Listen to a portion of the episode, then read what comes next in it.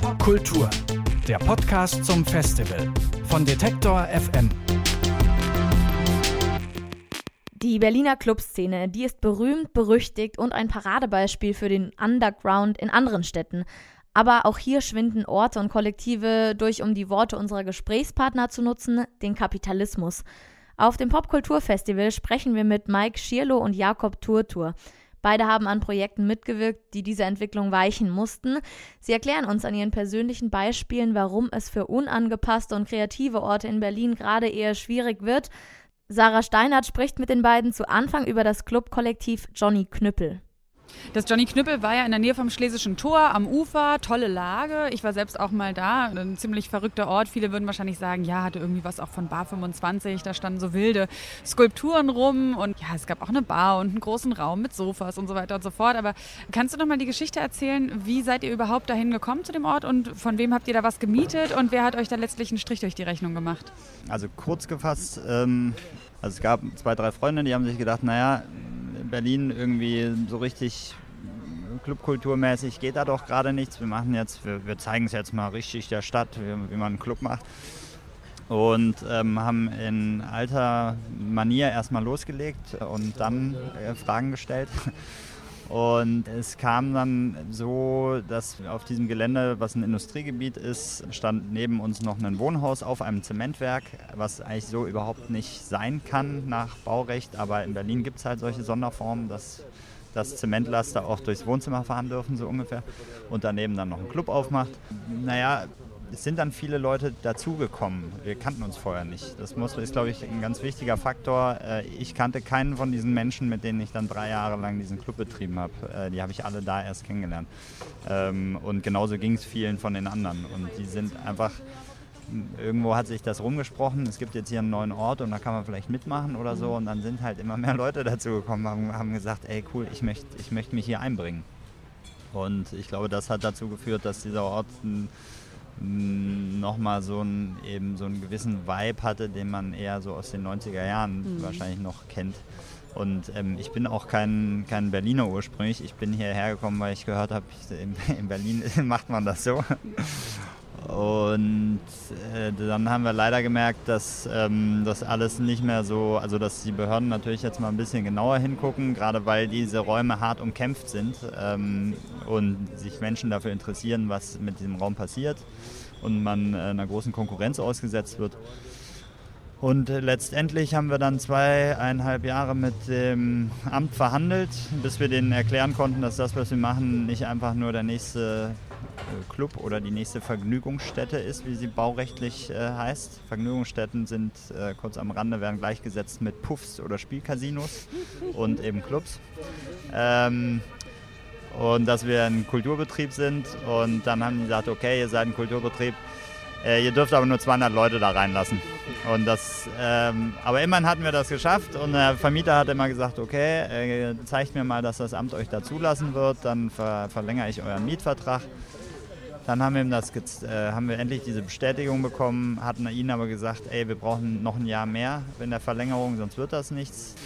Ähm, und dann hat er aus irgendeinem Grund hat er gesagt, er, nee, er verlängert jetzt doch nicht. Ich kann auch, ich weiß wirklich nicht warum. Die haben sich auch verrechnet und verkalkuliert.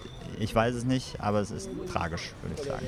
Und tragisch ist ja auch, Mike, und damit kommen wir mal zu dir, die Barbabett. Ich habe schon ganz viel gelesen in den Zeitungen. Alle sind äh, schon seit, ich glaube, seit Mitte letzten Jahres weiß man, dass ihr dieses Jahr im September schließen müsst. Schon ganz viele äh, traurige Artikel gelesen. Jetzt ist es ja bei euch ganz anders als im Johnny Knüppel. Da, also da kann man, das war ja wirklich so ein wilder, etwas improvisierter Ort. Ihr seid ja eigentlich, könnte man sagen, von außen hin betrachtet, eine klassische Bar in einem klassischen Haus auf der Karl Karl-Marx-Allee. Was ist bei euch das Problem gewesen? Also warum wurde euer Mietvertrag nicht verlängert? Also ich habe die Bar mit äh, drei Freunden zusammen 2003 gegründet. Wir waren auch, äh, wir haben auch vorher einen Club gemacht in Friedrichshain, das Lovelight. Äh, wir haben 2003 die Bar bei Bett eröffnet und dann haben wir erstmal gemietet von der TLG und dann hat 2007, äh, glaube ich, die Berggrün Holding äh, das Gebäude gekauft und die haben mir dann nochmal, dann äh, seit 2007 mache ich die Bar alleine, einen 10-Jahres-Mietvertrag gegeben. Und der mhm. läuft jetzt einfach aus. Und du bist natürlich auch traurig darüber, nehme ich an, oder? Ja, ich hätte gerne verlängert. Natürlich wäre ich gerne da geblieben und ich glaube auch, dass die Kultur, Kunstszene in Berlin solche Orte braucht. Mhm. Nicht nur die, die Orte ähm, von dem Club, sondern auch sowas, wo es eventuell ein bisschen schicker aussieht, eben wie eine klassische Bar, aber man kann eine Kombination finden für alle mhm. und alles zusammenbringen und das ist eigentlich ganz schön ich habe, glaube ich, gelesen, so um die 60.000 Leute kommen jedes Jahr mehr nach Berlin als wegziehen und die meisten davon sind auch so zwischen 18 und 30. Und es ist ja nun kein Geheimnis, wenn man äh, sagt, dass viele Leute genau diese, keine Ahnung, unkonventionelle, vielleicht noch nicht so ganz durchgetaktete, kommerzialisierte Orte auch genau das sind, was eigentlich Leute nach Berlin zieht. Ähm, sind es dann die Behörden oder die Investoren, die das noch nicht verstanden haben? Also warum wird wenig dafür getan, dass solche Orte bestehen bleiben? Ich glaube, die Investoren haben das nicht verstanden. Hm. Weil die Investoren, ähm, klassische Immobilieninvestoren, investieren halt in Immobilien und dann werden die dann irgendwann wieder verkauft oder teurer vermietet. Ähm, aber die denken nicht langfristig, die denken alle nur so in fünf oder zehn Jahren, sagen wir mal in zehn Jahren und dann ist halt vorbei. Ich denke, vor 20 Jahren, äh, als ich nach Berlin gekommen bin, da konnte man ganz viel machen, da konnte man halt einen Club machen.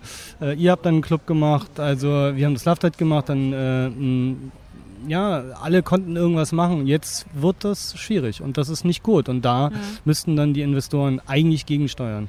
Und gibt es denn jetzt von, äh, wahrscheinlich nicht von den Behörden, noch nicht von den Investoren, aber gibt es dann Gegenbewegungen? Weil ich glaube, also wenn man alleine Jakob ins Gesicht guckt, dann sieht man auch irgendwie na, wirklich die Trauer darum. Und ich glaube, auch jeder Berliner oder jeder, der schon lange in Berlin lebt, der betrauert es natürlich, dass diese individuellen Orte, die einfach irgendwie so wirklich Spaß machen und die soziale Orte vor allem sind und nicht irgendwie nur so Gelddruckmaschinen, dass die verschwinden. Also gibt es da irgendwie so Initiativen oder auch Ideen, wie man solche Freiräume weiter schaffen kann oder erhalten kann?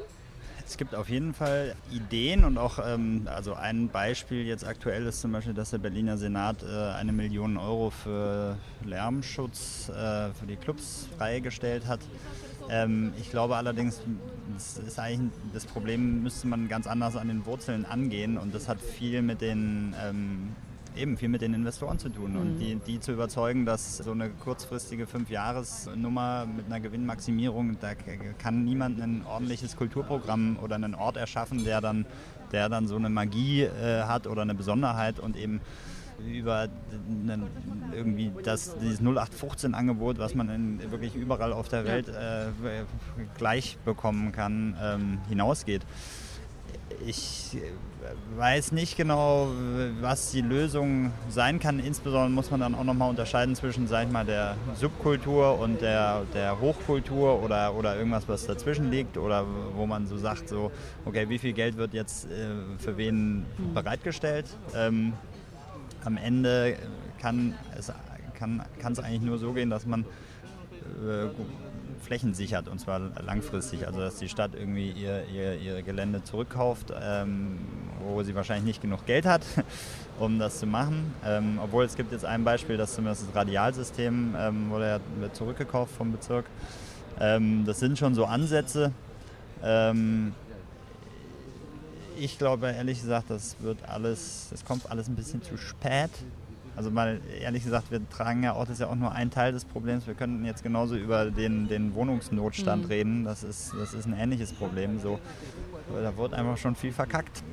Also wir haben auf jeden Fall ein Problem in Berlin und äh, alle sollten daran arbeiten, das zu verändern. Ich denke, wir machen das ja schon und sind auch schon dabei. Äh, ich glaube, die Investoren sollten diese Mentalität einfach aufgeben dessen, etwas äh, gewinnmaximierend sozusagen nur Gewinn zu machen und die Stadt auszusaugen und dann zu gehen, sondern sie sollten irgendwie ihre Moral wiederfinden und sagen, okay, wir geben noch ein paar bisschen Fläche für ein paar Leute mhm. oder so.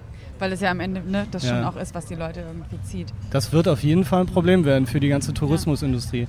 In 20 Jahren wird Berlin nicht mehr so aussehen. Aber ist es nicht auch irgendwie so ein bisschen klar, also kann man nicht sagen, es ist auch ein bisschen so der Hype, der seine Kinder frisst. Also wenn man sich ja, so die Entwicklung anguckt in den 90er Jahren, klar, auch mit dem Mauerfall, wahnsinnig aufregend, was da passiert ist. Auch natürlich einfach der ganze Leerstand, äh, gerade im Osten ja wirklich Anarchie, da waren Räume zu besetzen, äh, über die eben keiner irgendwie Gewalt hat und selbst die Polizei wusste nicht so richtig, wie sie mit diesen ganzen Räumen umgehen soll und wer hier eigentlich was zu sagen hat. Und äh, das natürlich wiederum hat Leute gezogen und gezogen und gezogen und natürlich kommen dann eben Leute mit Geld und es kommerzialisiert sich und es sind einfach auch zu viele Leute, ähm, für die dann immer wieder neues Angebot geschaffen wird? Also ist es nicht irgendwie so ein bisschen so ein natürlicher Prozess, der zum Erliegen kommen muss? Nö, Nö, nee, also muss nicht, glaubt, weil so erstens sind wir noch da hatte? und ich will ja noch ganz viel machen in dieser Stadt. Ja. Und, äh, und du willst ja noch ganz viel ausgehen. Wir wollen ja alle noch dabei sein. Und das wäre Nee, das darf nicht äh, zum Erliegen kommen. Das, wir müssen alle daran arbeiten, dass es nicht zum Erliegen kommt. Wir bleiben hier, alle anderen bleiben hier, alle anderen kommen und wollen was machen. Brauchen nur ein bisschen Platz. Ja, wir brauchen echt, echt nur ein bisschen Platz. Aber es ist interessant, wir hatten ja früher äh, äh, mit dem Club oder mit Clubs haben wir dann ja die Probleme, dass wir uns mit dem Staat, mit dem Senat sozusagen beschäftigen müssen. Wir müssen die Vorgaben einhalten. Ja, das ist ja schön und gut. Aber jetzt haben wir ja nicht mehr mehr einen Raum. Und man kann auf keinen Fall diese, also diese Kulturorte, ähm, egal ob das jetzt eine, eine Vergnügungsstätten meinst du? Nee, ich rede jetzt, nee, ich jetzt nicht von der, ich rede von einem sozialen Kulturort, ob das jetzt ein Club ist oder eine Bar, die ein, ein gutes kulturelles Angebot liefert, ist, ist egal, aber das muss in der Innenstadt stattfinden, weil sonst hat man eine homogene Gruppe, die da irgendwie raustingelt und nicht irgendwie den den, vielleicht auch den zufälligen Menschen, der dafür vorbeiläuft und irgendwo reinläuft und merkt, okay, hier, äh, hier gibt es noch was zu entdecken. So, also ich sehe schon, ihr habt ganz viele Ideen. Jetzt wollen wir natürlich auch noch mal wissen, äh, weil bei Mike, du hast ja schon, ich habe so meine rausgehört zu haben, dass du schon das nächste Projekt in der Pipeline hast. Die nächste Bar oder ist schon nee, was eröffnet? Nee, nee, nee. Es geht gar nicht darum, mh, sondern es geht darum, dass wir ja hier in der Stadt sind, um was zu machen. Und so oder so wird es weitergehen. Okay. Der Kampf um die Kulturszene in Berlin geht also weiter. Wir haben mit Mike Schierlo und Jakob Turto auf dem Popkulturfestival gesprochen. Beide waren und sind selbst Teil diverser Projekte, die sich aktiv für den Erhalt dieser Szene einsetzen. Popkultur, der Podcast zum Festival von Detektor FM.